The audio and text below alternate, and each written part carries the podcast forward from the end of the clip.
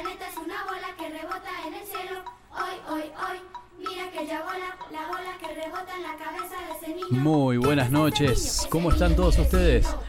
Dígame si no le da ganas de, de cantar, de golpear las mesas esta canción. Totalmente, sí, señor. sí, es, señor. es la ronda, la ronda que hemos perdido, ¿no? De hora bolas. De hora ¿no? bolas, sí, Sí, qué lindo. sí, Esto sí, es un tema original eh, del Brasil que hemos incorporado gracias a Piojos y Piojitos. Pero bueno, hablemos de lo que vinimos a hacer. Esto es Microscopías Radio. Muy buenas noches, don Ricardo Franco. ¿Cómo está usted? Muy buenas noches, Martín Linares y todos los amiguitos que están allí reunidos este, en este, nada, esta audición y este espacio de, de literatura. Exacto. Bueno, hoy, eh, voy- hoy voy a decirles algo que nunca han escuchado en la radiofonía argentina. A ver, Jamás han escuchado. Hoy tenemos un programa. Wow. Nunca, nunca, no lo he escuchado eso, ¿no? Estamos Pero repletos de- estamos- de contenido. Muy estamos bueno, muy multifacéticos. bueno. Sí, señor. Bueno, eh, ¿Contento con el inicio? Muy contentos, realmente. ¿Buena repercusión? Muy buena repercusión, Muy no solo eh, en el momento que hicimos el, el- el vivo y también Sí, las imágenes. A, a lo posterior, ¿no? Sí, tal cual, sí, porque tuvimos la, la fortuna de poder compartir el, el programa por las redes y la verdad que eh, llegan muchos, muchos cariños y mucha gente atenta, mucha gente que desconocemos que, que estuvieron Eso cerca. está, Es, es- es la algo- magia. Exacto, ¿no? Tiene Exacto. eso, tiene eso. Ese juego de, de que se quiera arrimar, este, es bienvenido y vamos a compartir un espacio. Exactamente. Y bueno, como son los primeros programas, vamos a tratar de, de insistir en esto, en la idea que, que compartimos, que es esta de eh, tratar de jugar un poquito desde la literatura hacia las demás artes, sin ninguna pretensión, sin eh, ideas academicistas ni nada que se le parezcan, sino solamente de intentar difundir eh, autores. Exacto, compartir, ¿no? Compartir, Exacto, charlar. Creo que de lo mucho que nos falta, una de las cosas que más nos falta gracias a este tiempo de encierro es el tema Sí. de la charla. Ahí va. Así que bueno, Sí, dediquémoslo a eso. Sí, señor. Así que bueno, eh, esto es Microscopías Radio. Si quiere mandar algún mensajito de audio o de escrito, puede hacerlo al 15 4072 6372. Por favor, que sea por WhatsApp, así lo podemos reproducir. Totalmente. Este, hoy no vamos a hacer un vivo, solamente porque eh, tenemos algún, yo so- sobre todo tenemos Bueno, algún Martín tema me con la corbata. Hoy lo vi muy peinado vino hoy. Sí, eso. Sí, Sí, sí, es verdad. Pero Eh, bueno, lo, lo dejamos para, para la próxima, bueno, ¿le parece? Bueno, bueno. Este, Avíseme así me maquillo, por Juguemos, lo menos. sí, juguemos un poquito con la magia de la radio, pero bueno, el tópico de la semana es la mujer. Estamos con el tópico de la mujer, ¿no es Cuénteme cierto? un poco entonces. ¿Qué Eh, trajo preparado? Preparado no mucho, pero quería eh, recorrer un poquitito los orígenes de la mujer. ¿Le parece? Por favor, sí, sí. Me fui a, a buscar algo de información en cuanto a la primera mujer. A ver, le quiero narrar un poquito cómo está planteado y los roles que de alguna manera uno va este, otorgándole. En el Génesis lo relata de la siguiente manera a esa primera mujer. Dice así, y de la costilla que Dios tomó del hombre hizo la mujer y la trajo al hombre. Dijo entonces a Adán, esto es ahora hueso de mis huesos y carne de mi carne. Esta será llamada varona, Varona. porque el del varón fue tomada. Bien. De alguna manera, Esto plan- es un extracto de la Biblia, del Génesis. sí, del eh, Génesis, de, de- digamos, de de una la- presentación de lo que es Eva. Exacto, está bien. Ahora, si yo le trajese otra versión. Claro, del- porque esto es católico apostólico romano, ¿verdad? Sí, es el sí, canon señor. Sí, eh, señor. Pero, pero hay, A ver. eh, a ver, relatos, una tradición hebrea que nos trae el mito de Lilith. me, me encanta. ¿Sí? listo, exacto. Ahí Cuénteme un poquito vamos. más. Vamos. Entonces, las verdades se van construyendo de a poco, con varias intenciones, con varios relatos, y este, el mito de Lilith, tiene unas eh, raíces sumerias o acadias, y es, de, acuerdo a la tradición judía, fue la mujer que precedió a Eva. ¿Sí? Bien. La mujer Eh, primigenia, digamos. Exacto, fue la, la original, si se quiere, mujer, eh, que luego eh, que se aleja de Adán, Mm. se convierte en demonio y rapta a los niños de sus cunas por la noche. ¿Sí? O sea, ya tenemos el mensaje que ¿Qué- mejor... qué estamos hablando de eso, no? Exactamente. De- Esta dualidad en oposición constante. ¿no? Totalmente, totalmente.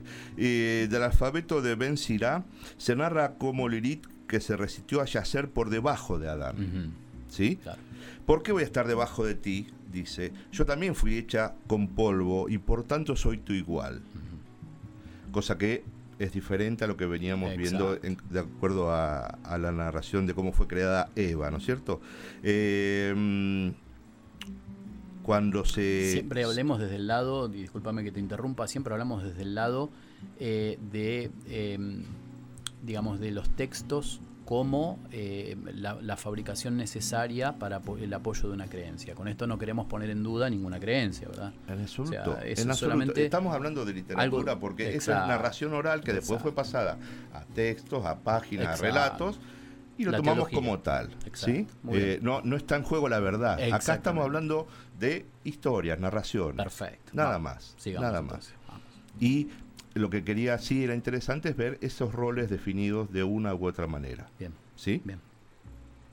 Eh, cuando este, mm, Lilith eh, se aleja eh, de, Adán, va en dirección al Mar Rojo. ¿sí? Bien.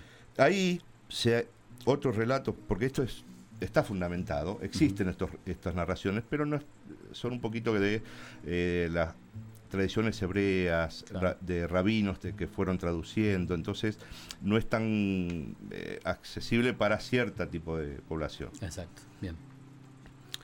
Le voy a narrar eh, otra de otra otro texto textual de el rabino Rubén Cohen que dice Dios formó a Lilith del mismo modo que había formado a Adán, Bien.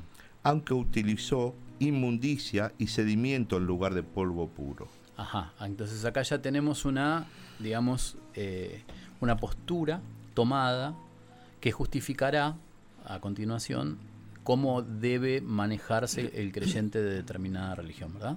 Exacto. Esa inmundicia habría convertido a esta criatura en un demonio del que a su vez nacieron otras criaturas malignas que todavía atormentan a la humanidad. ¿Sabe dónde tomaron ese mito prácticamente en forma literal A ver, y lo, y, y lo, y lo trabajaron en una forma eh, infantil que pudiese, mm, digamos, este, crear un universo nuevo? Usted Sí. se va a reír. A ver. Fue un gran dibujante de los años, fines de los años 50, comienzos de los 60, llamado Peugeot, Ajá. que inventó unos seres diminutos llamados los pitufos. Sí, señor. Y como los pitufos eran todos machos, hubo que crear una pitufina, Una pitufina, sí. que en principio fue creada de barro y era maligna. Y entonces, eh, gracias a los embrujos del, del- líder de la tribu, De ganar, no. bueno, eh, fue una eh, creación de Gargamel. exacto. sí, pero gracias Tiene a los esa imagen, ¿no? Entre sacerdote o, o mago. Exacto, o- o alquimista al- quizá. total. ¿sí? Y eh, gracias a las, a las dotes de los, de los pitufos buenos, se convirtió de morocha en rubia y ahí pasó a ser eh, un ser hermoso y amigable. ¿sí? Total, total. Le- permítame que le Por termino favor, con sí. esto. Eh, Lilith, bueno, es tras, ella se va del paraíso, no es echada, ¿eh? Eh, toma la decisión de, de- de irse, De irse. del paraíso. Bien. Este, bueno, va para el Mar Rojo y ahí con la presencia de innumerables demonios fue engendrando nuevas criaturas. Se habla de más de 100 por día. Ante este hecho, Dios envía a un grupo de ángeles a exigirle que vuelva con Adán, a Lilith. A lo que ella responde, bueno, eh, le, le digo lo que, lo que dicen esos ángeles. ¿Regresa con Adán de inmediato o te ahogaremos? Ujú. Lilith le dice, Dios me ha ordenado que me haga cargo de todos los recién nacidos, por eso no voy a volver. Dios le permite a Lilith vivir. Pero la castiga haciendo que cientos de sus hijos demoníacos perecieran a cada día. Bueno. Eh, es una mirada, es una mirada, seguro. es eh, literatura, porque al fin y al cabo son Exacto. relatos escritos, y bueno, están planteadas la primera mujer, la primera mujer que puede haber sido Eva o la primera mujer que pudo haber sido Lilith. Seguramente, aparte, como decíamos, este, la teología se, se, se ocupa eh, justamente del estudio de todas estas cosas y, este, y trata de desgranar un poquito toda la cuestión este, que subyace al, al texto que se lee, ¿no es cierto? Porque además, supongamos en la, en la cuestión, por, por citar algo, eh, por citar la Biblia y sus parábolas, eh, todo se trata de la interpretación que se tenga de cada uno de los textos, ¿no es cierto? Entonces, eh, digamos, la construcción de la creencia va muy por encima y, y, también muy por debajo de lo que en realidad diga un texto, ¿sí? Totalmente. Así es que totalmente. Bueno, aquí, aquí este, hasta nosotros llega de la mano de algunos hombres que fueron, ¿no? Este, desarrollando los, los textos. Este, así que siempre está el filtro eh, nuestro, digamos. Me encantó, me encantó. Pepe nos, nos, nos dice que eh, los que yo nombré, los, las, las, creaciones de, de Peugeot no se, no se nombran. Eh, hubo en una época toda una, una manifestación en contra de, ¿Ah, de sí? nombrarlos a esos. Bueno, sí, bueno. sí, sí, sí. Bueno, vamos a, vamos a. Me voy a puliese, tocar la- puliese, puliese. La oreja ¿Sí? izquierda me voy a tocar. Muy bien. Bueno, esto es Microscopías Radio, como te contaba, y nosotros vamos a tratar de acercarte, más allá de todas estas cuestiones de la literatura, algo como para que te vayas enganchando con nuestras ideas y algo como para decir, bueno, este, mm, Conversemos. conversemos y de paso eh, podés obtener algo más. Eh, ¿Cómo? Y en- entendimos que eh, con esta cuestión de la poca presencialidad que podemos tener, eh, vamos a hacerles un regalo de forma virtual. Por ende, este, mm, Está muy regalón usted. Estamos regalones, sí. Sí. Es el principio. El primero te lo regalan, el segundo te lo venden. está muy bien. El refranero. Entonces, eh, bueno, vamos a poner la voz de una señora. Bien, Sí. Bien. Eh, ya dijimos varias cosas el otro día. No, no, no, no podemos decirlo completo. Digo, dimos pistas, dimos, Dimos una idea de quién podría Dijimos ser. primero que era oriental, después Ajá. dijimos que no era oriental de, de, de la, de Asia Mayor, sino que era oriental de acá unos kilómetros nada más. Bien. Después dijimos que era una gran idea para, este, digamos, lo que es la literatura continental. Sí. Alguna cosa más dijimos también. Eh, que escribe cartas y que en esas cartas declara su amor y su odio.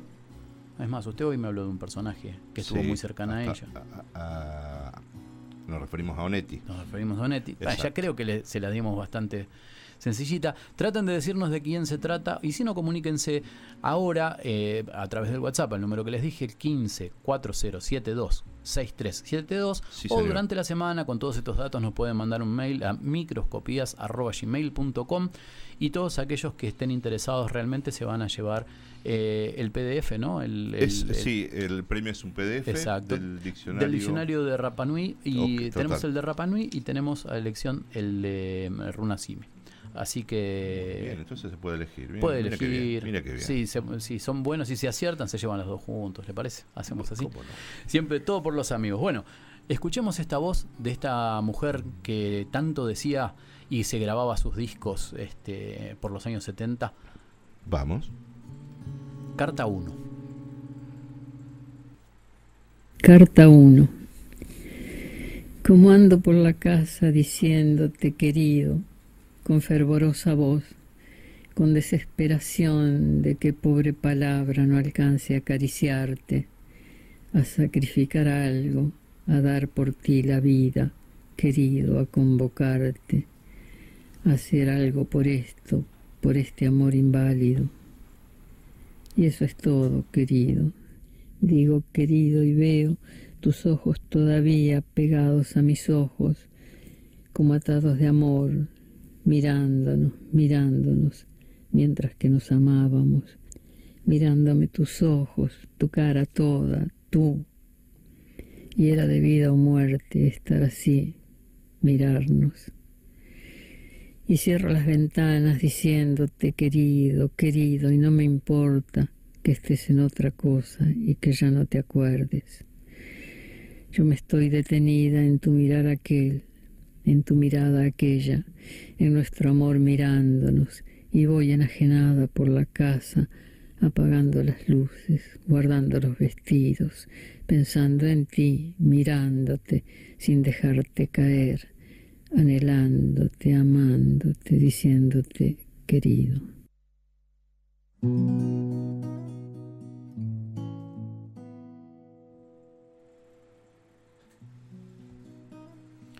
¿La reconoció la voz? Algo tengo en mente, ¿eh? tengo Bueno. una idea que me está dando vuelta en la cabeza. Bueno, si tiene una idea, usted sabe que, que siempre la puede comunicar. Y hablando de comunicar, es un buen momento para hacer una comunicación telefónica. Eh, A ver, ¿con quién? vamos con- a tener el gustísimo Sí, señor. de hablar con Mabel Macio. Y le cuento por qué vamos a hablar con Mabel Macio. A ver, Porque eh, estamos en la semana de lo que fue el Día de la Mujer. sí. Y eh, usted sabe que el año pasado, por una cuestión de que justo se comenzó la, la- la cuarentena obligatoria, la, la famosa eh, DISPO, era en su momento, no, ASPO. Fue cambiando ASPO, tanto. Fue cambiando sí, tanto sí, los nombres que Sí, por ahí nos perdemos. No se pudo hacer ninguna actividad más. ¿desde cuándo? ¿El 20 de marzo? Fue Aproximadamente, 16, por ahí fue, exactamente. por ahí. Y ahora Mabel Macio, que está del otro lado, nos va a decir exactamente qué día, Mabel, tenías preparada la presentación del libro. Buenas noches. Hola, buenas noches Martín. un gusto Ricardo. ¿Qué tal, Mabel? Y un ¿Cómo gusto va? compartir. Un gusto compartir este esta esta nochecita. Bueno, esto fue toda una odisea. Yo llevaba un año eh, trabajando en el libro Homenaje a la Mujer Ajá. y lo tenía que presentar un sábado 14 de marzo. Sí, era por esa época, claro. y se, y se cerró automáticamente este, la vía libre para todos los espectáculos, empezó la cuarentena. Nos y me quedé todo. con, Sí, quedé con el libro, este, ahí lo tengo, lo tengo aquí paralizado, pero eh, yo calculo que de pronto en algún momento ese libro fue hecho, eh, te digo, a pulmón, todo a mano, eh, poemas, relatos. Tengo 50 mujeres que yo elegí, seleccioné, tuve que entrar a, a ver sus biografías, sus vidas, eh, sus creaciones. Y después eh, intenté ver de qué manera podía presentarlo. Es, es solamente un libro artesanal, ¿eh? Hecho como este Lerner en su canción dice a todo pulmón, bueno, tal cual, a todo pulmón. Bueno, yo le cuento a la gente que el libro es eh, está escrito en letra manuscrita. Eso es, eh, Ah. Tal cual, sí, ya sí. eso es eh, algo revolucionario. Sí, totalmente. Volver, a- volver a- al, al escribir en forma manuscrita este, y no a través de un ordenador ya es revolucionario. Y es totalmente gráfico porque tiene eh, eh, siempre una imagen y a modo de epígrafe o bien una poesía o bien eh, algunos datos biográficos de la persona de la que se habla. Ajá. Contanos cómo surge esta necesidad, Mabel. ¿Cómo, por, qué, eh, ¿Por qué tenés que hacer eh, que 50 mujeres no visibles lo sean? Bueno, yo estaba pensando y me daba mucha, mucha bronca toda la secuencia de lo que vivió la mujer desde los primeros albores, más todo lo que vino pasando luego. Y se acercaba la fecha y yo dije, bueno, voy a, voy a rendir un homenaje a mujeres. Y fíjate vos una cosa, a mujeres aún en envases equivocados. Está claro esto, ¿no? Sí, sí. aún en envases equivocados, porque hay mujeres que no aparentan ser mujeres, pero sienten como una mujer y eso es respetable. Bien. Entonces decido iniciar el camino de selección Bien. y pensé, ¿qué busco? ¿Qué mujeres? Dije, no, tengo que buscar mujeres, no importa su credo, no importa su color, su religión, pero sí importa lo que han hecho en su vida, con qué han contribuido, la lucha por los derechos, la lucha dentro de la creatividad también. Y del momento inicial, ¿no? Desde, desde la mujer y el hombre en tiempos inmemoriales. Así que dije, bueno, me puse a trabajar. Me metí en internet y busqué mujeres, Bien. mujeres de, de, de, de- color amarillo, la, la, la- la- mujeres de, de tez cobre, mujeres blancas, y mujeres negras. ¿Cuál es el mayor descubrimiento que tuviste? ¿A qué? Porque eh, sé de algunas que has trabajado eh, que son reconocidas por, por, por quienes han sido o son, eh, pero ah, hubo hay algunas sorpresas. Vos misma encontraste seguramente a alguien de quien no esperabas que, que, tuviese, digamos, el rol fundamental que tenía. Contanos acerca de esas mujeres, las más desconocidas. Bueno, por ejemplo, me encuentro con eh, la reina de Persia, que poca gente conoce a la reina de Persia, se llamaba Zenobia. Eh, fue, fíjate vos, que sale de una cuna de hija de una esclava egipcia, de un rico, un rico mercader árabe, pero era tanta la belleza de esta mujer que logra casarse con el príncipe de Palmira y pasa a ser soberana de la fabulosa ciudad de Palmira en medio del desierto. Ahora, vos fíjate que esta mujer empieza a entrenar a sus, sus legiones eh, eh, con el arco. Era una arquera pero tremendamente este, invencible. Y todas, todos sus, sus ejércitos se basaban en el arco, trabajaban finalmente con el arco en sus, en sus conquistas. Y ella comienza a realmente a conquistar tierra romana. Pero ¿qué pasó? Luego se vuelve todo en contra. Y uno de ellos, el emperador Aurelio, comienza los ataques continuos, salvajes y voraces para la completa dominación de Persia. Ahora, me llamó la atención cómo siguió esta historia. Eh, al caer su reinado, ella es exiliada a Italia. La sacan, la sacan de territorio persa. Es exiliada a Italia. ¿Qué pasó en Italia? Que ella se enamora de un gobernador romano.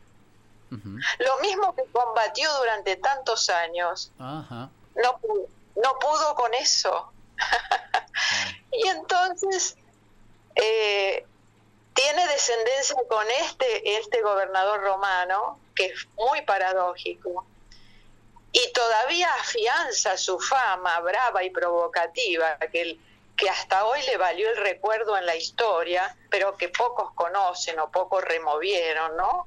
Por esta actitud de ella posteriormente, porque es, muy paradójico.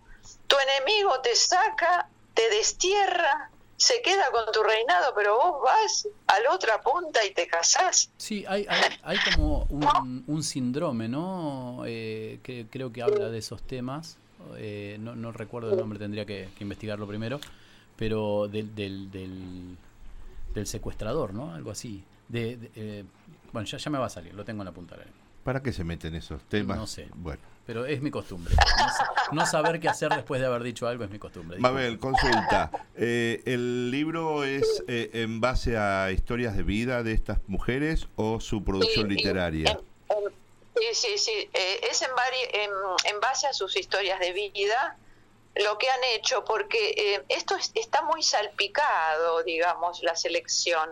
Hay mujeres dentro de la literatura, mujeres dentro de, la investigación, mujeres científicas, mujeres ecologistas, como te podría hablar de, de, Wangari Matai. Wangari Matai falleció hace tres años, conocidísima, una bióloga keniana, ambientalista y luchadora de los derechos humanos. Y esta es otra, otra, otra anécdota de esta tremenda mujer.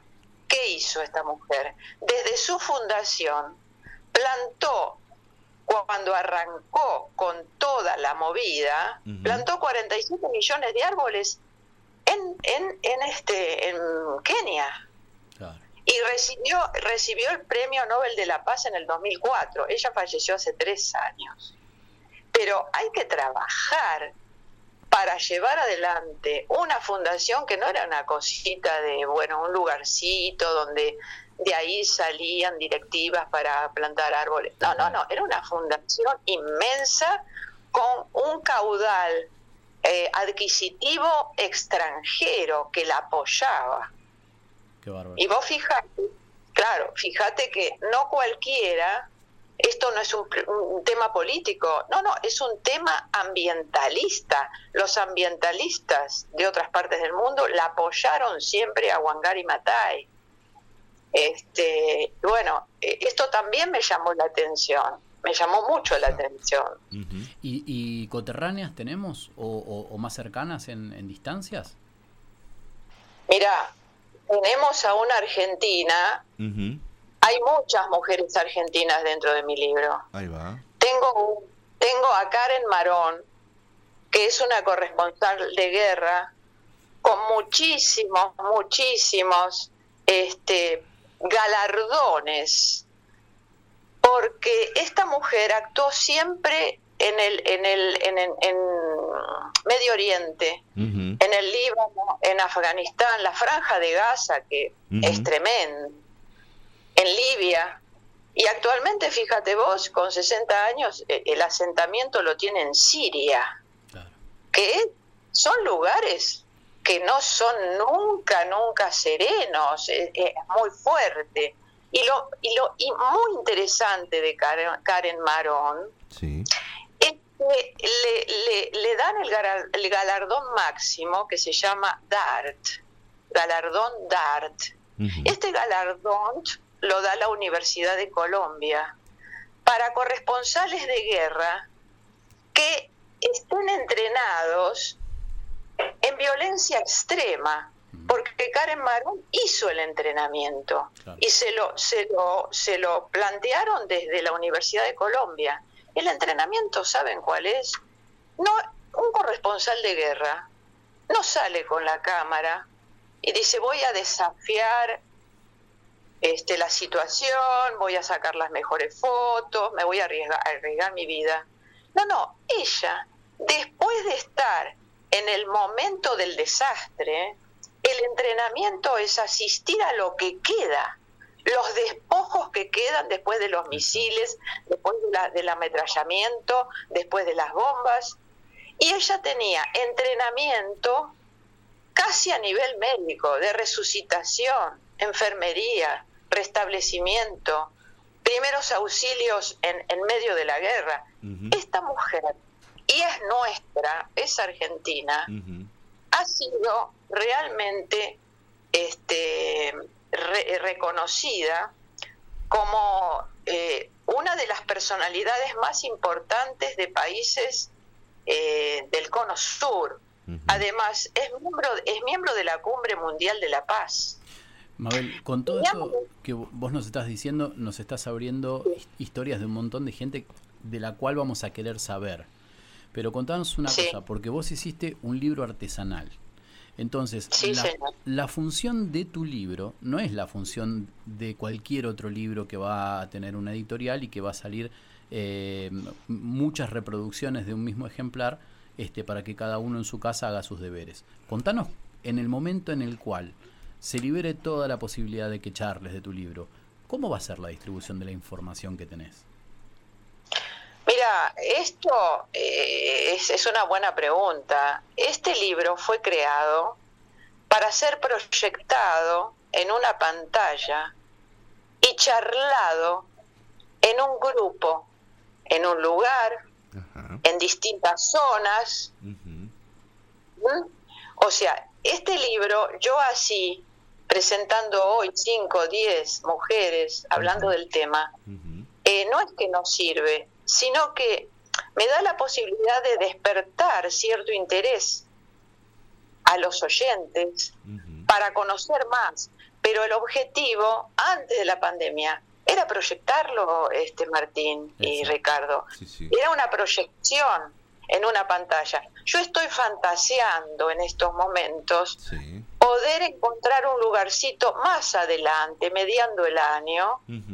Que alguien me dé una mano, un lugarcito, que los lugares los tengo, pero el tema es cuánta gente podemos convocar ante esta situación.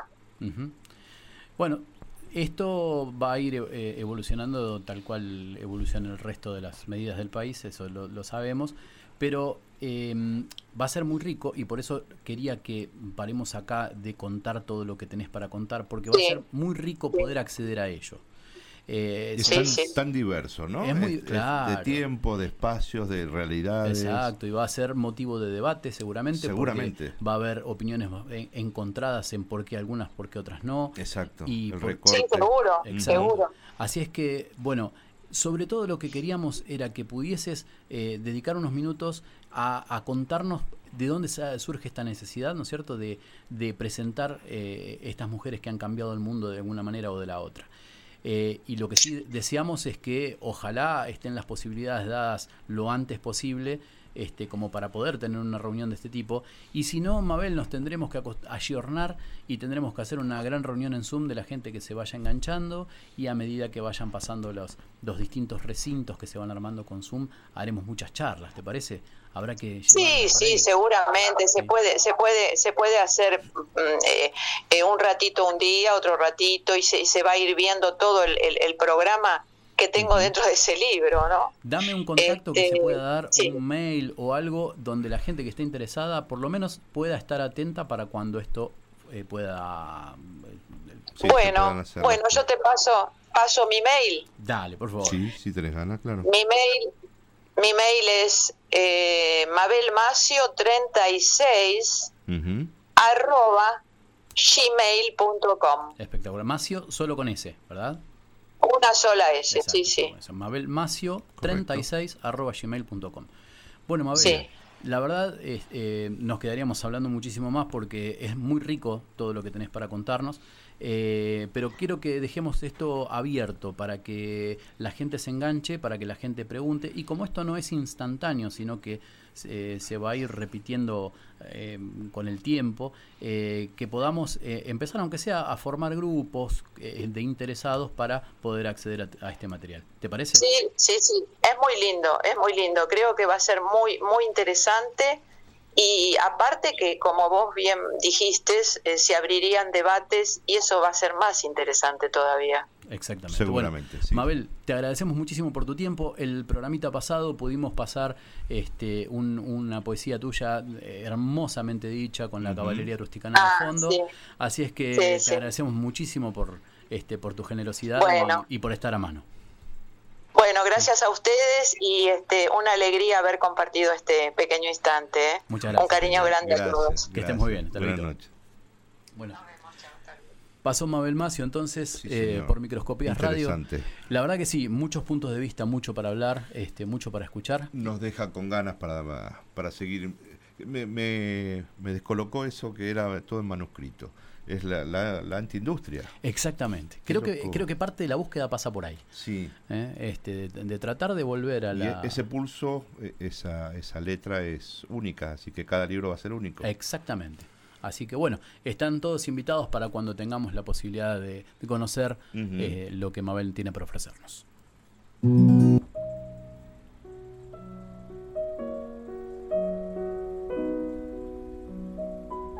La lupa se posa en la creciente, luna que en el rigor de sus orillas forma un aura que deslumbra y encandila a todo aquel que en la noche siente candor de amor cuando la blonda brilla, ensimismada en tersura que aniquila.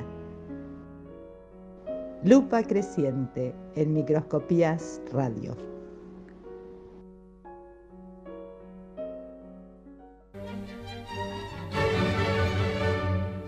Microscopías es un programa que te cuenta qué está pasando en la literatura local. En cuanto cuenta, cumple con cada común contorno, contando al contado con cuanta claridad pueda contarse, sin contar con cúmulos y cúmulos de creciente cadencia, constancia y carencia de cuánto quisiera contar cada quien, cómo y por qué, cuánto como señora, cuánto tenga y cuánto cuente como si no cantara. Microscopías Radio. Contamos con vos.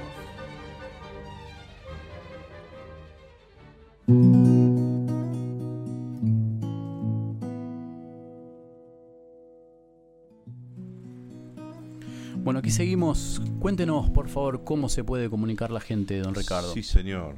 Eh, le paso el número para que nos puedan enviar mensajes, el 154-072-6372.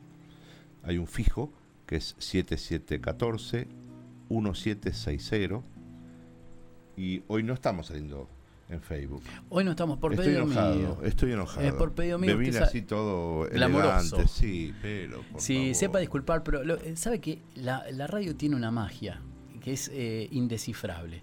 Porque eh, la gente no sabe en realidad si acá somos 60 dentro de este estudio por, por motivos. Sabe que somos dos altos, Claro. sí, delgados, Delgados. de veintitantos años. En mi caso, con mucho cabello. Sí, señor. Sí. Sí, señor. Entonces. Un tanto largo lo veo. Sí, claro, dé- déjelo ahí entonces que la radio es magia. Muy bien, muy bien.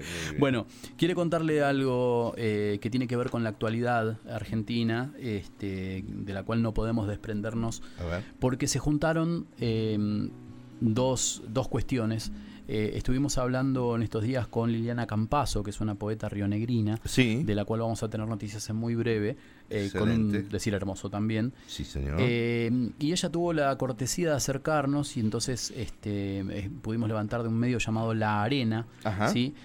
Una, una noticia que probablemente no llega, este, son las, las pequeñas, las historias mínimas, como decía una, una película muy galardonada en su momento, que quizás no, no cobran importancia y bueno, este resulta en que uno o bien no se entera o bien no, no se interesa porque no sabe de qué se no, trata. no llega, claro, esa información. Exacto, y entonces este, hemos escuchado las, de las lamentables, los lamentables incendios Sí, que, de los cuales se habla que en muchos casos son intencionales, que están sucediendo en la. Patagonia Argentina. Eh, y bueno, eh, lamentablemente no solo se llevan bosques eh, y mm, árboles centenarios, como, como Sí. decían en, en- en las noticias televisivas, sino que además se llevan puestas familias, sí. eh, y se llevan puestas bibliotecas. ¿sí? 300 personas, según dice este medio, han Ajá. perdido sus casas en Río Negro. ¿sí? Sí. Entonces, eh, la noticia en particular, que, que quizás este, nosotros buscamos con, esta, con esta intención de lupa, de magnimizar un Sí. poquito algo pequeño, eh, habla de esto que en el espacio Hudson, que es una editorial este, que está ubicada en Lago Pueblo, eh, fue arrasada por completo por las llamas este martes. ¿sí? Oh. Eh, el escritor Cristian Aliaga, que también es editor de, la, de esta De editorial del espacio Hudson, sí. este, contó que pudo lograr salir eh, del lugar sin lesiones junto con su familia, pero que se perdieron una cantidad de libros de prácticamente 2.000 ejemplares. Qué ¿sí? picardía. Eh, sobre todo eh, hablaban de la antología de Bustrías Ortiz, que fue un poeta pampeano muy importante, eh, toda la antología po- poética que fue del año 69 al año 77. Ujú. Entonces, eh, lo que sugieren, lo que sugiere Cristian Aliaga, el editor de, de esta editorial de Espacio Hudson, sí. exacto, es tratar de armar una campaña de apoyo porque quedaron unos cuantos ejemplares de los libros, sobre todo de Bustrías Ortiz, que están en un depósito en Buenos Aires, porque ellos tienen este, la sede que está en Pueblo Sí, y en Comodoro Rivadavia, que son Sí. los que distribuyen hacia el sur, correcto. y después en Buenos Aires para eh, llegar a las librerías, eh, las librerías, Sí, digamos, la- bonaerenses, y Exacto. que probablemente tengan una rotación mayor. Entonces, bueno, eh, ofrecen la posibilidad de comprar a través del sitio espaciohudson.com eh, y cuentan un poquito, ¿no? Que es una editorial independiente que está radicada en la Patagonia y cuyo repertorio de obras abarca el pensamiento crítico, los estudios políticos, ambientales y de género, la investigación política, el ensayo narrativo de poesía, pero con un perfil de ediciones que trata de incluir y jerarquizar a los autores eh, de la Patagonia, ¿sí? Más locales. Exacto. Exacto. exacto. Así que eh, después cuenta un poquito la nota de este medio llamado La Arena, que pueden encontrarlo en Es La digital, Arena. ¿no es Es un cierto? medio digital. Exacto. Eh, pueden acceder ahí a ver eh, toda la información, pero bueno, Sí. eh, cuenta después de la localidad que más problemas tuvo, que fue el hoyo, y bueno, que la solidaridad en realidad ya sin luz y sin servicios Oh. este, constaba en la gente llevando agua como podían, vehículos propios para tratar Sí. de acallar De un poco el mitigar un poco incendio. el fuego, Exacto, claro. y bueno, entre otras entre otras tantas cosas, también se fueron los los libros sí de, este depósito ahí. Así es que, bueno, quizás sea un mal menor, probablemente usted me dirá. Son pérdidas materiales, porque en definitiva son materiales, pero tienen otro peso, otro valor y a nosotros nos da un poquito de pena, ¿verdad? Exactamente. Bueno, eso quería comentarle, digamos que tiene que ver un poquito con la actualidad y, lo demás este, que quería acercarle es que... Acérquenos em, más. Acerquémonos más, exacto. No me ponga esa voz, por favor, le pido que después tengo problemas en casa. Eh, también con el tema de la temática del sufrimiento de la naturaleza, ¿no? Estábamos pensando eh, en cómo eh, a veces, bueno, esto es, algo sabido de cómo la mano del hombre ha influido como para que los paisajes dejen de ser lo que fueron alguna vez y pasan a ser desde territorios vastos. Pero, influyó para bien. A territorios devastados. El hombre. Y no siempre. Mm.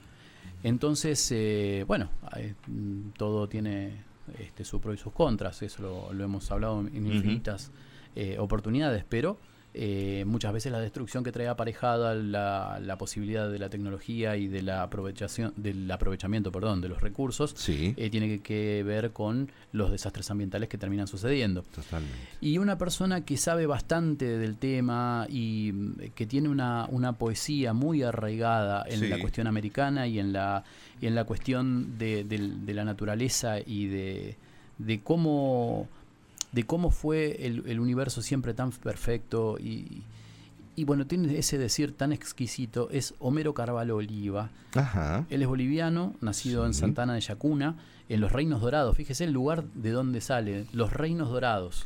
Está como para, para un, nuevo libro de Liliana Bodoc, que lamentablemente ya no la tenemos entre nosotros, pero eh, hubiera sido este, un excelente tema. Eh, bueno, les cuento, entre otras cosas, eh, Homero Carvalho Oliva ha sido dos veces eh, ganador del Premio Nacional de Novela en Bolivia por Memoria de los Espejos y La Maquinaria de los Secretos. tiene editados más de 30 libros, tanto de narrativa como de poesía. su obra cuentística ha sido este, divulgada en muchos países de habla este, española, pero también de habla anglosajona. tiene libros editados en italiano. Y bueno, eh, él estuvo seleccionado también en una colección de literatura amazónica. ¿sí? Ajá. Entonces, creo que eh, tuvimos la oportunidad única, creo, de hablar con Homero. Vamos a volver a hacerlo en, algún otro momento. Pero creo que eh, un nativo de ese lugar que nos cuente qué es la Amazonía tiene mucho para decir. ¿Te parece? Vamos con Homero Carvalho Oliva, entonces, que nos va a recitar uno de sus poesías quizás eh, más representativas del lugar, que sería Amazonía. ¿sí? Esto es Microcopia es Carvalho Oliva, poeta boliviano. Y hoy voy a leer un poema titulado Amazonía.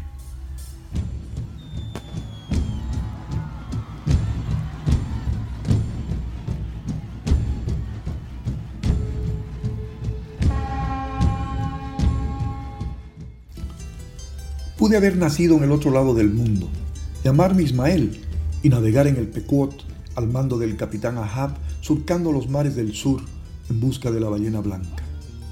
Mis padres quisieron que me llame Homero y que naciera en la Amazonía, sueño húmedo y milagro vegetal, donde los secretos están bajo las raíces de los altos árboles y desde el frutecido olor del cinini, del cayú, del motoyoé, del azaí y de la chachairú, se pueden sentir los sonidos de la creación, donde la selva es aún una página en blanco, en la que aparecen divinidades y animales insurrectos, donde los ríos son los viejos caminos de mi pueblo por los que transcurren sus míticas historias. Hace miles de años, allá en la tierra de los mojos, país de Nin, de Candire, del Paitití y de los reinos dorados, los ríos eran potros domados sobre los que cabalgábamos la llanura perdida esa sabiduría tras la llegada de las aguas salvajes que dejaron a las pampas como un desierto iluminado, hoy los ríos atropellan desbocados a las naciones de nuestra Amazonía. Ahora los ríos son los hilos con los que tejemos nuestros pensamientos y cargan el recuerdo de nuestros muertos queridos, sobre los que el sol y la luna son un tembloroso corazón preñado de abundante vida. Todos los años después de una nueva inundación, el agua nos descubre los vestigios de la civilización que una vez hundió y el viento El viento encrespa los castaños dejando ver el arco iris como un aleteo de alas. Allá, por la llanura amazónica y entre la espesa selva, fluye poderoso el río madre de todos los ríos, el Mamoré. Tan grande y potente es su rumor que nos hace olvidar que alguna vez tuvimos mar. Allá, donde el agua es el origen del verbo, solo necesito de una canoa y un remo para llegar hasta el playón donde me espera mi amada, desnuda y morena como una gota del río. Gracias.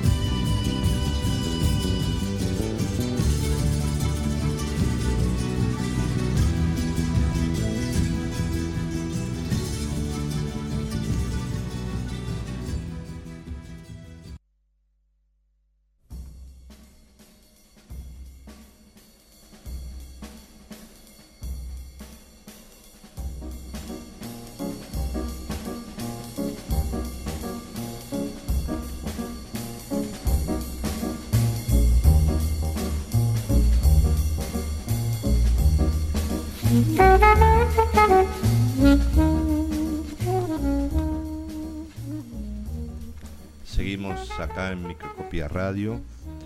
Vamos a introducirnos en el, en el espacio de letra y música, si le parece bien. Por favor.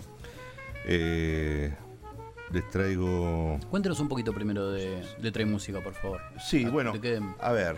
eh, la idea es que siempre existe el texto eh, como base, la literatura. En este caso, antes de ser, no sé, eh, teatro fue guion, antes fue cine, este, libreto, y antes de ser eh, un tema musical fue una poesía. Exacto. Y acá la intención es valorizar o, o ponerlo en la luz simplemente las palabras, la letra, el poema previo de la canción. Bien. Sí. Bien, bien.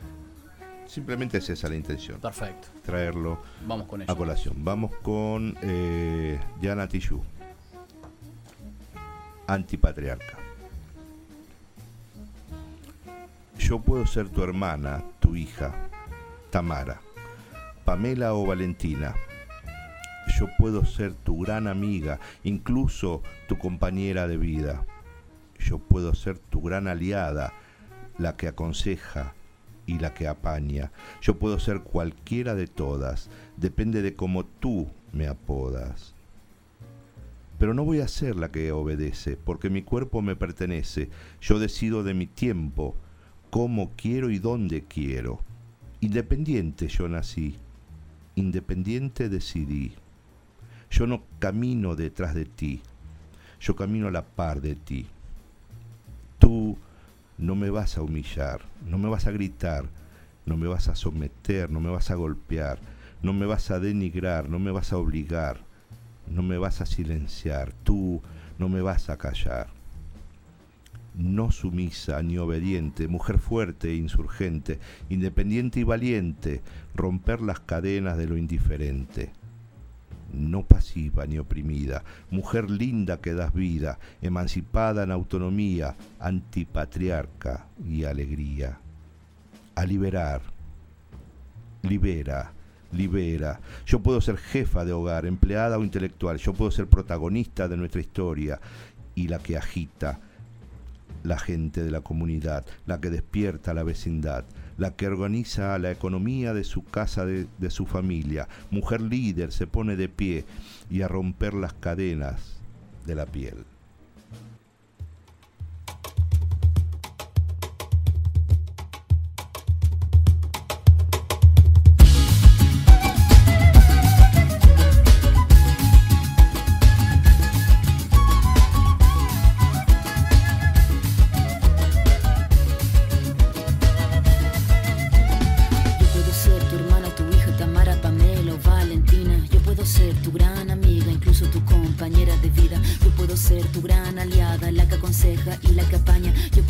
Bandera de todas depende de cómo tú me apodas. Pero no voy a ser la que obedece porque mi cuerpo me pertenece. Yo decido de mi tiempo como quiero y donde quiero. Independiente yo nací, independiente decidí. Yo no camino detrás de ti, yo camino de la para aquí. Tú no me vas a humillar, tú no me vas a gritar, tú no me vas a someter, tú no me vas a golpear, tú no me vas a denigrar, tú no me vas a obligar, me vas a silenciar, tú no me vas a callar. No sumisa ni obediente, mujer fuerte, insurgente,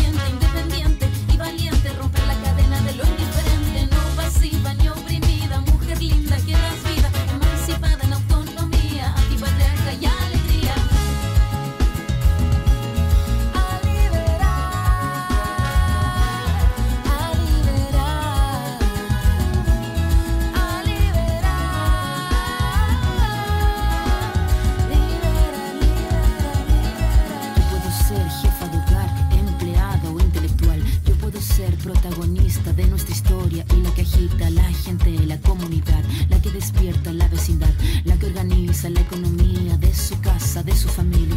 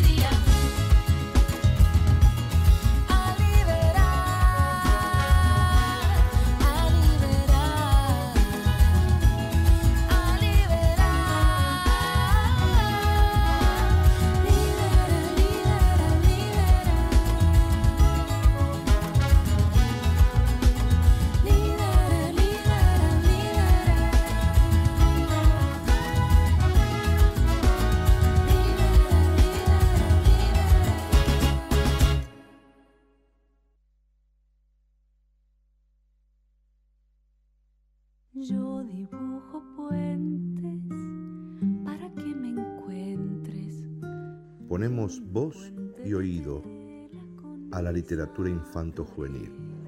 El puente y el vínculo lo propone María Fernanda Massimiani. Brillante, puentes de madera con la Buenas noches. Bueno, como les dije, hoy me vine un poco retro. Sí. Me puse a buscar información para hoy y en definitiva lo que se me vino a la cabeza es que mientras los varones buscan aventura, las mujeres de los cuentos buscan marido.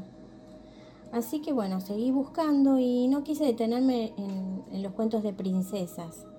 ¿sí? Los dejamos para otro momento, a los cuentos de princesas que entrarían entre eh, esta categoría que les digo de las que buscan marido o que solucione, que salve, eh, que les regale un mundo feliz, una vida feliz. Así que bueno, seguí buscando y me acordé de mm, un taller que di sobre las muñecas en la literatura infantil y juvenil.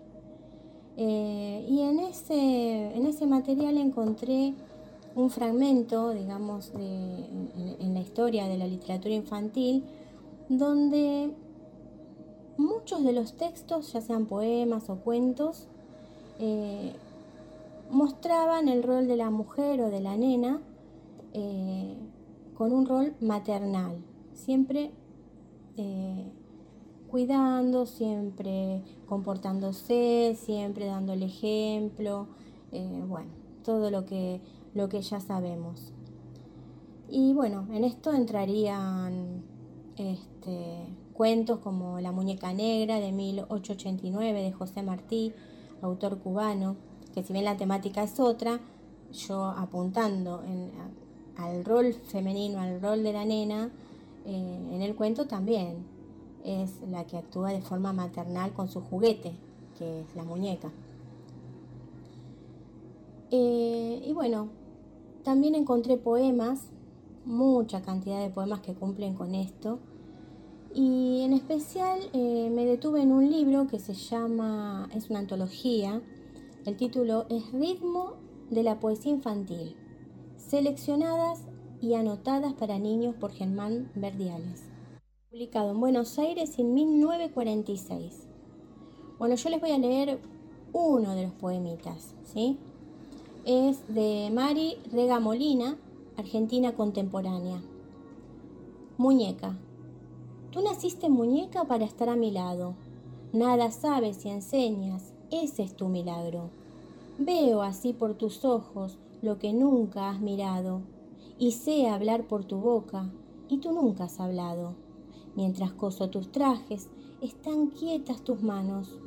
Tú caminas con cuerdas y yo sigo tus pasos. Así aprendo a ser madre en tu molde de trapo. Del libro Árbol de Navidad de 1938 es este, este poema, que está incluido en el libro entre un montón.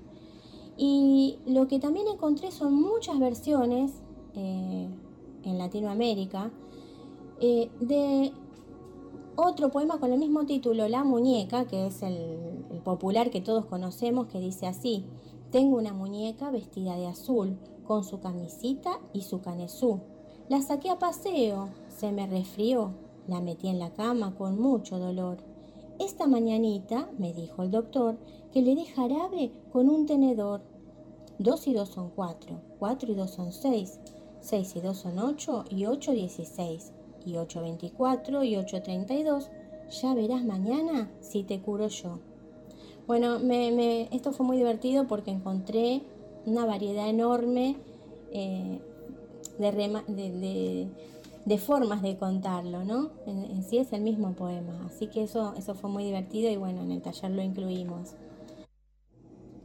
Pero lo que quiero rescatar es que además encontré cuentos con personajes femeninos muy avanzados para la época, que muestran una sociedad, que muestran una cultura, ¿sí?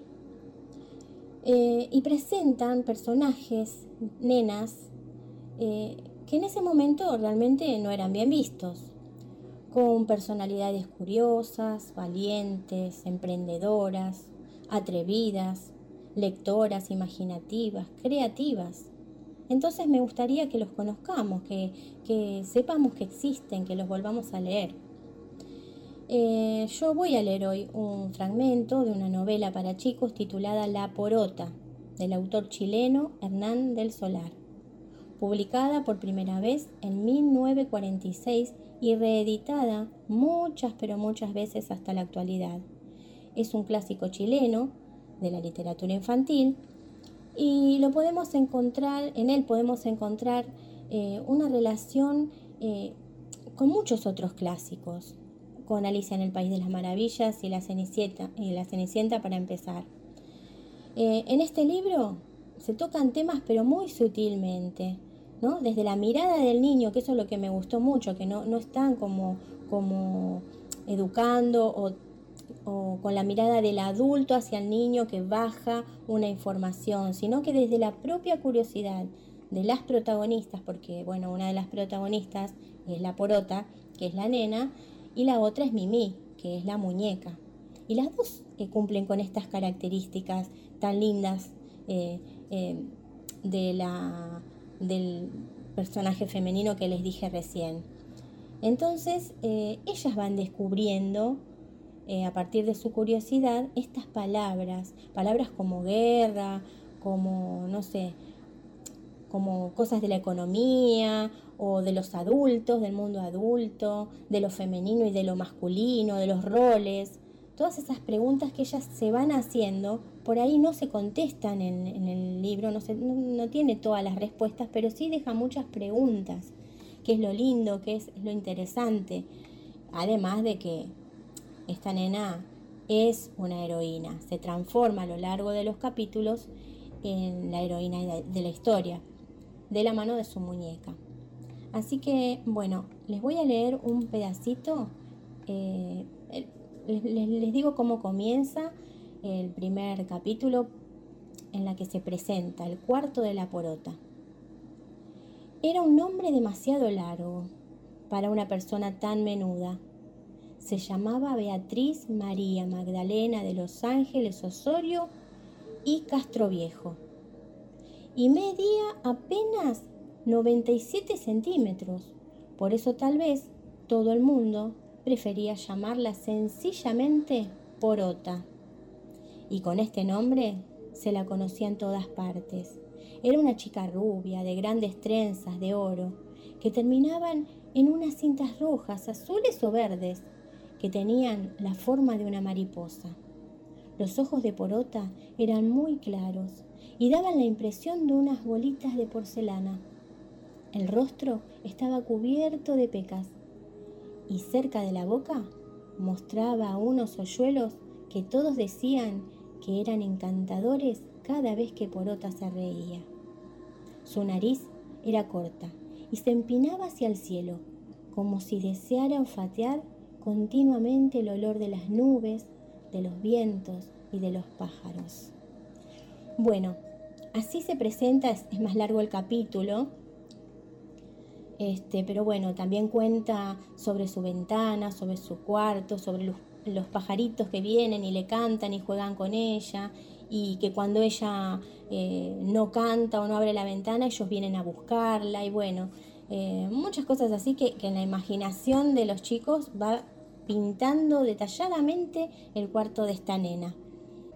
Así que bueno, espero que les haya gustado la propuesta y hay mucho para hablar sobre las mujeres en la literatura infantil y creo que este es el principio. Eh, me gustaría contarles muchas más cosas y compartirla con ustedes. Bueno, eh, les mando un abrazo a todos y nos vemos la próxima. Piedra Libre, María Fernanda, detrás de un libro.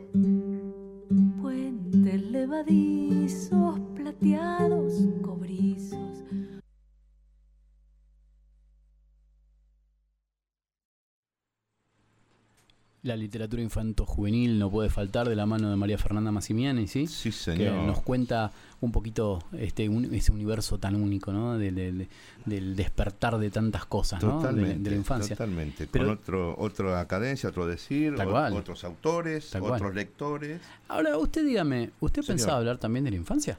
Sí, ¿me ¿Sí? permite? ¿De su infancia? ¿Me va a hablar? Eh, un texto, A ver, cuénteme. le voy a contar, eh, si me permite, Infancia Roja. Lo maté. Eso fue lo que pasó. No lo odiaba. Simplemente tuve que hacerlo. Quizás ustedes hubiesen reaccionado diferente. Yo no. No pude encontrar otra opción. Fue una pulsión instintiva, irracional, vergonzosamente placentera. Estábamos solamente los dos, sus colmillos contra mi inocencia.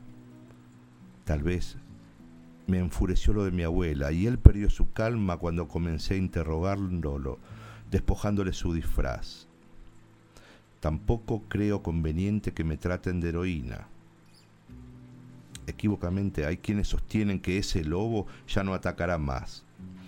Aquel día apacible me reveló una realidad oculta, ignorada. Si él pidió ayuda, no estoy convencida, pero yo también la pedí y nadie de ustedes acudió. Poco importan los testigos, ni miradas lejanas, lo digo a viva voz. Fui yo.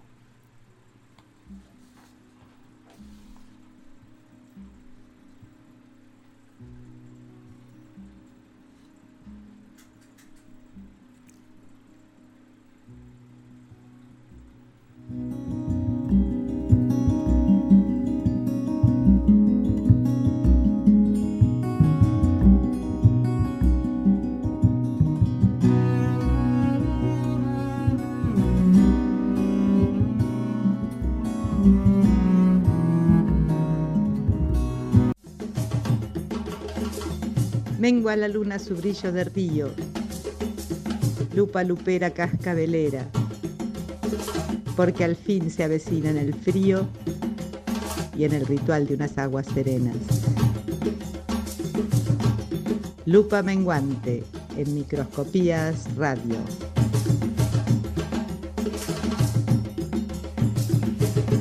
Y la lupa menguante. Esa, la lupa menguante, con ese decir hermoso que tiene Lili Bianco, ¿eh? eh, nos lleva a tratar de recorrer un poquitito más la, la nota que estuvimos haciendo Con eh, Mónica. con Mónica Caldeiro, de la que empezamos a hablar. sí. ¿Qué, qué nos trae hoy?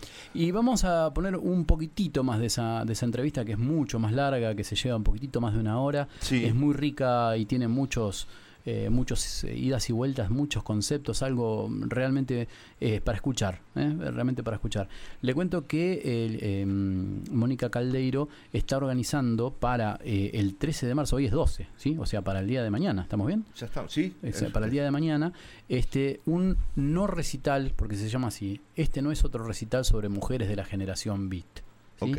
Porque lo que se va a hablar son a sus 19 horas, este, o sea, a nuestras 23 horas sería, no, no, perdón, a nuestras 15 horas, estaba haciendo Eh, la claro, cuenta al revés, claro. a nuestras 15 horas Son cuatro horas de Cuatro horas de diferencia. diferencia, exacto. Las 19 de España, las 15 de acá. Exacto. Va a ser una, una charla sobre lo que fue la generación Beat y sobre las mujeres y su rol en la generación Beat y no tanto, porque muchas son consideradas de, que están dentro de, de ese movimiento, pero en realidad no, ellas no, no creían y ni- no querían estar de ese- dentro de ese movimiento. Tiene que ver con algo que ella nos contó acerca de ser esposa de o, Sí, o amante el rotulado viene después, ¿no? Era gente que estaba haciendo producciones que no era necesariamente eh, con esa intención de pertenecer, sino que, bueno, eh, nada, están incluidas en ese movimiento. Exactamente. Entonces, este, vamos a poner un, un au- un audio más en el cual ella nos cuenta un poquito sobre esto y sobre todo habla sobre literatura afroamericana y de por qué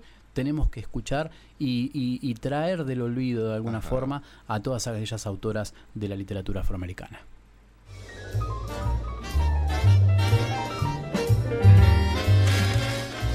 Microscopías Radio. Contamos con vos.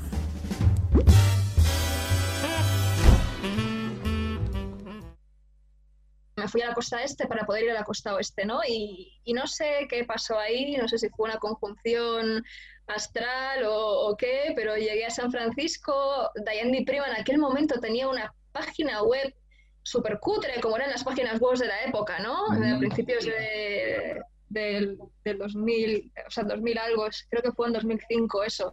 Y, justo salía anunciado que los días que yo estaba en San Francisco ya tenía un recital en una librería. Eh, coincidió como mágicamente y, y nada, y acudí y pude hablar con ella un, rato y, y esa fue la única comunicación que tuve mm, directamente con ella eh, a lo largo de su vida. Luego ya no, no, volví a- no volvimos a contactar, no volvimos a, a hablar. Em, pero para mí ha sido, vamos, o sea, un referente literario y vital, diría que de los más importantes. Mm. ¿Qué, qué tenemos que leer de ella, los que somos, que no conocemos absolutamente nada? ¿Qué, ¿Por dónde empezamos? Mm, depende. De brete. buscas es literatura eh, de estética beat, eh, recomiendo mucho Dinners and Nightmares. Em, si lo que buscas es literatura revolucionaria y anarquismo utópico, te puedes ir a Revolutionary Letters. Eh, si quieres una retrospectiva de cómo ha cambiado la ciudad de San Francisco en todos estos años, ¿no? desde eh, toda esa revolución cultural, política y literaria hasta eh, hace unos pocos años ya con todo el tema pues, de la gentrificación ¿no? y todo esto. Tiene un libro precioso de Poetry Deal que enlaza Revolutionary Letters con, con la actualidad, ¿no? con un poco contando esa historia. Y, luego está Loba, que mucha gente interpreta el libro eh, como, como una especie de contrapartida al aullido de Ginsberg, ¿no? Eh, como el aullido feminista de la generación Beat, no, no, no, eh, en realidad es una, un- una especie de, de libro épico sobre, de libro épico y arquetípico eh, que además tiene muchísimo, muchísimo de, de alquimia y de, y de esa clase de, de esoterismo que, que Diane Di Prima estudió tan profundamente, ¿no? Es un libro que tiene unas claves en cierto modo un poco ocultas. Pero bueno, ella escribió una barbaridad, o sea, escribió hasta, hasta unos pocos días antes de morir eh, y tiene una bibliografía extensísima, extensísima, extensísima.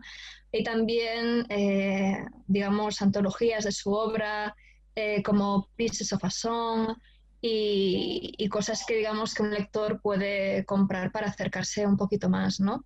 Y a nivel biográfico, eh, si quieren algo más realista que Memorias de una Beatnik, está Recollections of My Life as a Woman, de New York Years, que concentra, digamos, explica mejor sus experiencias eh, desde su nacimiento eh, hasta todos los años de la bohemia neoyorquina y hasta que, si no recuerdo mal, creo que el libro termina en su mudanza a San Francisco aproximadamente. Lo leí hace muchos años. Lo tengo muy presente en muchos fragmentos, ¿sabes? Pero no recuerdo exactamente hasta dónde llegaba.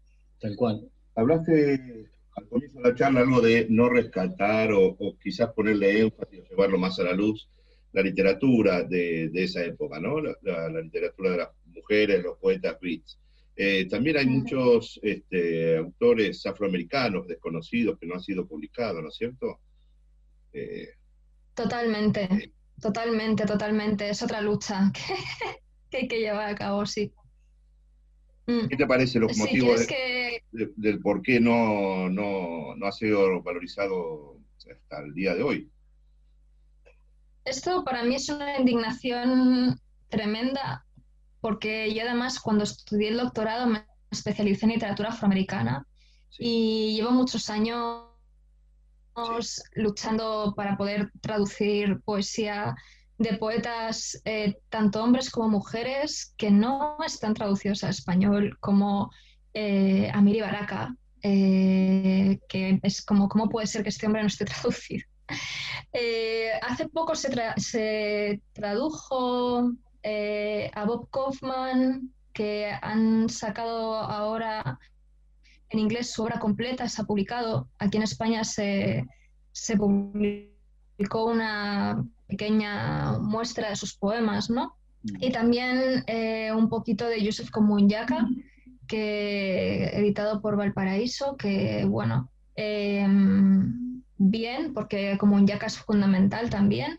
Em, lo único que lo único que problemático de las ediciones de Valparaíso es que son monolingües, ¿no? Entonces, traducir un poeta afroamericano, ¿no? Con, con todo el ritmo que tiene su poesía, eh, por la influencia principalmente del jazz y del blues, eh, en monolingüe es como que falta algo, ¿no? Te tienes que fiar a ciegas del traductor. Y como sabemos la frase traductore, traditore, traductor, traidor, es mejor siempre tener el original al lado. Una cosa que quería añadir respecto al tema de literatura afroamericana es que donde hay más problemas es para traducir a mujeres poetas afroamericanas. Em, porque la mayor parte de editoriales eh, están tirando únicamente por las que son ampliamente reconocidas, ¿no? como Maya Angelou, por ejemplo. Em, pero claro, eh, si, vemos a las poetas, por ejemplo, que formaron parte del Black Arts Movement, ¿no? que estaba relacionado con toda la lucha por los derechos civiles, etc., em, ahí hay un vacío de traducciones tremendo y hacen falta editoriales un poquito arriesgadas y un poquito vivaces que saquen eh, que traduzcan, que estén dispuestas a sacar obra traducida de Jane Cortés, de Sonia Sánchez, de, eh, por ejemplo, dramaturgas también, ¿no? Como Antosaki Shangei, que también era poeta, eh, voces un poco más radicales, ¿no? claro, ahora hace poquito salió una traducción de Audre Lorde, al español aquí en España.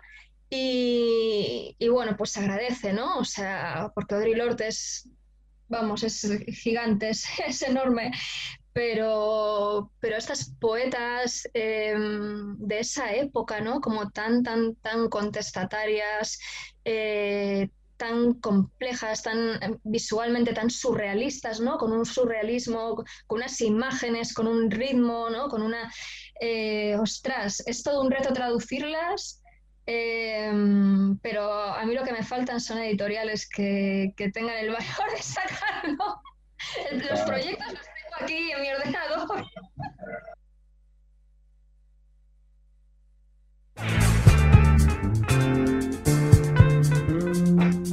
Microscopías Radio. Letras a flor de miel.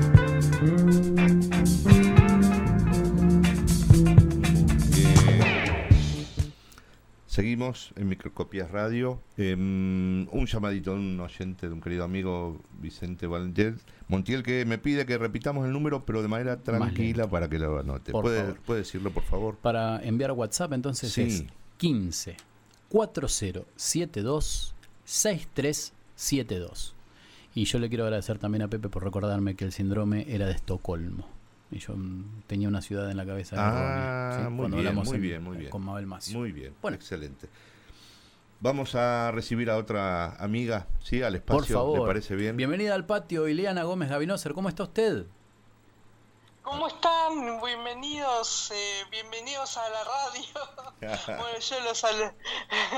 ¿Cómo Qué estás? maravilla. ¿Cómo estás, Ileana? Microscopías en radio, muy bien. Este, eh, buenas tardes a los anfitriones, eh, buenas tardes a la audiencia. Eh, yo me voy a ocupar del cine. Exacto. eh, Ileana nos va a traer, bueno, es directora, es multifacética, ¿no es cierto? Eh, ¿cómo, ¿Cómo rotularlo? Pero eh, ella nos va a ir trayendo de a poco eh, lo que sea audiovisual, cine y vinculado a, de alguna manera, al tópico que tengamos eh, en el día. Genial. ¿Querés contarnos, Ileana? Sí, justamente este, en la Semana de la Mujer, el 8 de marzo, el lunes, ya sabemos todos que se cumplió un nuevo aniversario de la masacre de las huelguistas en Estados Unidos. Así que es más una conmemoración que un festejo. Por supuesto. Este, y es un recordar el papel del rol que tiene la mujer en la sociedad, no solamente como ama de casa, sino como mujer pensante, libre, libre pensadora, artista, mujer, bueno, eh, todo lo que aspira a ser un ser humano a la par el hombre y no, no es una cuestión de competencia con el hombre, sino que la mujer también es individuo y piensa y tiene materia gris debajo del pelo y no solo cocina y amamanta bebés. Tal este. Por supuesto es una función sagrada de la mujer, pero también tiene una función sagrada consigo misma. Este, es también una mujer pensante, creadora, libre y bienvenida a esta revalorización de las mujeres cineastas, Bienvenida de las mujeres en el cine, que están dando que hablar porque están haciendo cosas innovadoras. Este, voy a referirme para este manejo a la mujer a Sí. eh, dos, eh, dos hechos, incluso eh, dos hechos que tienen que ver con la Argentina, eh, porque eh, porque una directora mujer, una gran directora mujer, este, nuestra querida este, María Victoria Menis, Ujú. en el 2008 filmó la película La Cámara Oscura.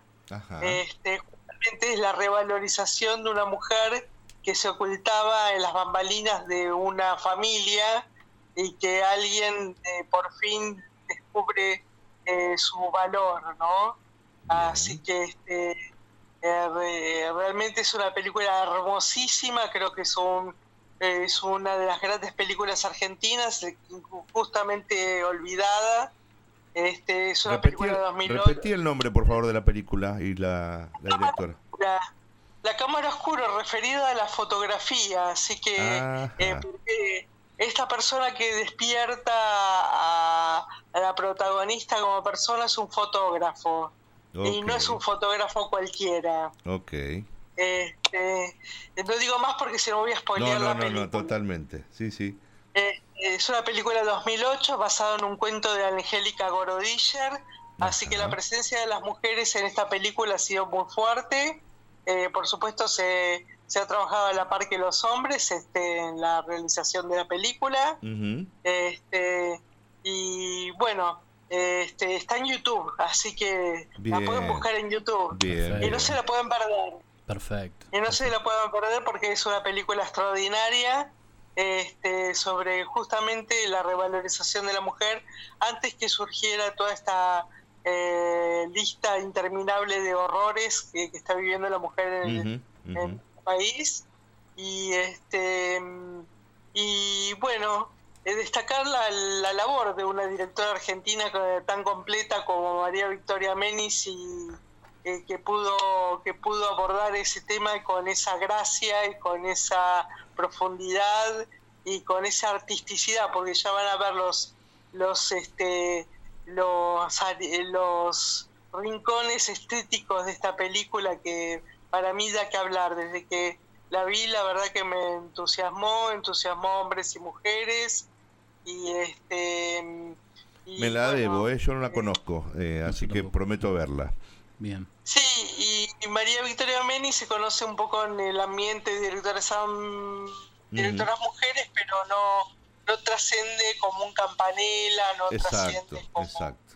Eh, Lorena Muñoz a lo mejor trascendió con Gilda un poquito más por el tema y porque eh, tenía actores de éxito como Natalia Oreiro, Sí. que además se mandó un papel en la película extraordinario Sí. este, eh, con Gilda, este, eh, y ese homenaje también a la cumbiera que nosotros conocimos en la década del 90. Exacto, un personaje emblemático. Muy, Exactamente. muy popular, este, sí, sí. por hablar, por recordar a tantas actrices y, y directoras mujeres como eh, María Luisa Bember, este, bueno, hay una lista, ya se está haciendo una lista infinita, Paula Hernández, este, eh, bueno, Bien, Teresa bien. Constantini, así que, así que con una pluralidad de voces y de lenguajes y de miradas. Existe Eh, esa sensibilidad distinta, ¿no? Esa mirada de la mujer diferente a la del hombre con otra estética, quizás otra búsqueda en, en el campo audiovisual. Y abordaje de temas universales también, Por no supuesto. solamente propios de la mujer, sino que a la par del hombre este, se plantea a la mujer el tema de la este, de la humanidad, ¿no? Este, eh, estamos viendo que se le hizo un homenaje mm, no póstumo porque ya en vida se le a finales de su vida Áñez Bárbara fue eh, reconocida, pero son mujeres que no han tocado solamente el tema de lo femenino, sino que No, han no, tocado totalmente. temas toma- temas eh, fueron abiertas en cuanto a la mirada. Sí, sí. O sea, acá la acá la problemática es el ser humano, que nos toque ahora este pedir un lugar, el pe- pedir el lugar que nos corresponde en la historia del arte, este, es importante. este. Exacto. Exacto, justo la, Eh, la consulta mía, justo la consulta mía, que- sí. eh, Ileana, la consulta mía venía por el lado de, de preguntarte, justamente, la reivindicación va a ser completa cuando no haya que hablar del tema de la feminidad, ¿verdad? Totalmente, totalmente, y que, y que de- creo que el, el tema está muy candente por el tema de los femicidios. Este, Sí, sí. Este, después va a ser normal hablar de un director, una directora hombre, Ujú. digo una directora mujer y un director hombre. Totalmente. Eh, va a ser normal, va, va a ser normal, va, eh, va a entrar en nuestro vocabulario y va a ser también pagada eh, como un director hombre. eh, Vi una búsqueda Bueno, hablando de directamente la- la- la- lo que es el imperio, ¿no? De, de los Star Wars, lo que lo que es Disney. En la serie El Mandalorian hay muchas mujeres directoras, pero muchas, ¿eh? De los 10 capítulos quizás son 6 u 8 mujeres. Sí, no solamente eso, sino está surgiendo Patty Jenkins, también está con la Mujer Maravilla, que fu- fue un poco Ah, que es criticada la segunda. es cierto, sí. Eh, Patty Jenkins, este, eh, bueno, este, ¿qué, qué más? Eh, eh, está, está la directora de fotografía boliviana que ganó el Goya esta Ajá. semana, que eso fue también importante, que la mujer abra- avance en los rubros técnicos. Sí. De hecho, este, las primeras montajistas del cine fueron mujeres. Este, quiero recordar a Alma Reville, que es la esposa de Hi- que fue la esposa de Hitchcock, Ah, y que donde claro. hacía el montaje de sus películas. Y decían que su mirada era muy importante, ¿no es cierto? Era, Sí, era la, que, la opinaba en cuanto a, no a la dirección, pero quizás a- al... Ha armado final de la película. Exacto, exacto, exacto. Sí, y, sí. y Hitchcock la valoraba mucho y se apoyaba mucho en ella. La opinión de ella. Y este, eh, sí, en la opinión de ella. por- por- eh, fue su esposa, este, ella prácticamente montó casi todas sus películas. Este, incluso nombrar también a alguien que fue muy colaborador de, muy colaborador ya dentro del rubro de la animación de Carol eh, Lombard, este, eh, fue la mano derecha de Norman McLaren Ajá. en allá por los comienzos del National Film Board de Canadá Sí. este, donde se albergaba a, a la animación este, independiente, artística, totalmente artística, porque Norman Marlaren era pintor, sobre todo egresado de Bellas Artes de la Universidad de Escocia y emigró a Canadá. Sí. Este, y, la, y la mano el- la mano derecha de Norman McLaren fue esta mujer que, que trabajaba a la par con que lamentablemente no figuró porque se ve que eh, Norman McLaren era muy machista pero realmente los cortos casi todos los cortos los hizo con ella en equipo con ella fueron dos Sí. este, editando animando este haciendo el acabado final de los cortos este, y de ahí se considera la primera mujer animadora. Este, Hablando eh, de, de- mujeres animadoras, vos sos una mujer animadora Sí. que tiene muy linda trayectoria. Quisiera, eh, nos, ¿nos podés eh, invitar a ver algo de tu producción? ¿Está publicado en, eh, tengo entendido que algo en Vimeo, ¿no? No, miren, pueden googlear y lean a Andrea Gómez Gavinoser en internet. Sí. Y ahí van a ver la lista de cortos en videos, eh, van a ver la lista de cortos que incluso lo he producido últimamente. Así que este está todo subido en internet y Mm. ustedes pueden comentar y dejar sus comentarios y Invitamos a los oyentes a que se acerquen al material, muy interesante, una estética muy particular, eh, valiosa y... Videopoemas de un minuto. Sí, muchas- sí, sí, es muy diverso, sí, la verdad que está, es muy rico. Sí, quiero, quiero comentar, no, no quiero dejar de esta charla sin ma- sin, sin este mm, eh, mencionar a Margaret Fontrota o a Lidi, a Lil, a Cavani, Cavani, Sí, me acuerdo italiana, ajá, este, que fue de las pocas mujeres en medio de la fauna de hombres de la- los años 60, este, y que Áñez Verde también formaba la Nouvelle Vague. claro. Este, De alguna manera fueron marcando el este- camino, ¿verdad? Abriendo fronteras. Totalmente, y en el campo de la animación la apertura de la mujer es total, este, Sí, eh, sí, es sí, total. Yo incluso pertenezco a la red argentina de mujeres de la animación. Bien, Este, bien. eh, estuvimos haciendo cortos colectivos que están teniendo reconocimiento a reconocimiento a nivel nacional e internacional. Este, ya hace tres años que estamos en Rama. Bien, Este, bien. Fantástico, fantástico. Eh, bueno, Bueno, Ile, eh, nos, nos- nos está corriendo el reloj. La chicharra. La seguimos la Sí. semana que viene, ¿te parece? muchísimas mu- gracias. No, por favor. Eh, gracias por Muchísimas gracias. acercarnos el tema de, de Un gran abrazo. Buenas noches, gracias. Gracias, Sor- buenas noches. Hasta Un luego. gusto. Sororidad. Del inglés sorority, este del latín medieval sororitas, congregación de monjas, y este del latín soror oris, hermana carnal. Interpretaciones: una, amistad o afecto entre mujeres, relación de solidaridad entre mujeres, especialmente en la lucha por su empoderamiento. En los Estados Unidos de América es una asociación estudiantil femenina que habitualmente cuenta con una residencia especial. Y la sororidad se notó cuando Mon Laferte, una gran compositora chilena, se acercó a Vivir Quintana, Viviana Montserrat Quintana Rodríguez, mexicana ella, y le dijo, necesitamos una canción que visibilice los feminicidios, como se les dice allá, porque ella había hecho Rosita Alvírez, Matea Hipólito. Y entonces, al final, la estrofa en la cual retiemblan los centros de la tierra al sororo rugir del amor, que hace ilusión al himno nacional mexicano por esta cantidad de muertes y desapariciones que hay también en México. Así que muchas gracias, fue un gusto compartir con usted, Ricardo. Lo mismo, Martín, nos estamos despidiendo. Eh, hasta el próximo hasta el miércoles. ¿le parece bien? Con una novedad, el miércoles arrancamos a las 21 horas porque tenemos la gran suerte de que la familia de Infoamba se está agrandando y tenemos Sí. gente nueva. Bien. Eh, así Hay un que ajuste de horarios. Hay un ajuste de horario, así que arrancamos un poquito más tarde. De 21 a... De 21 a 22.30, ¿sí? Excelente. Tanto los miércoles como los viernes. Vamos así que, a arrancar en vez de las 20.30 a las, a las 21, exacto. Perfecto, de 21 a perfecto. 22.30. Muy Bueno, bien. Así que nos quedamos, Nos ¿le parece? despedimos con Canción Sin Miedo. Exactamente, Bueno. de Vivir Quintana. Muchas Genial. gracias. Gracias a todos.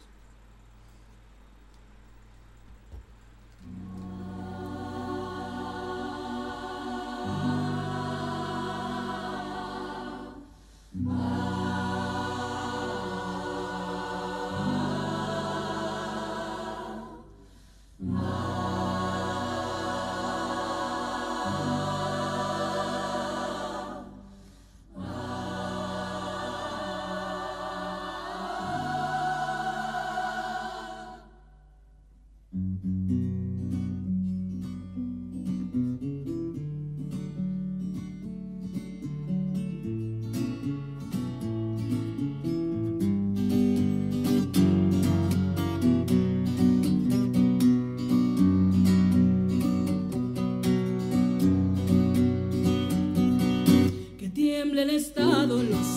las calles, que tiemblen los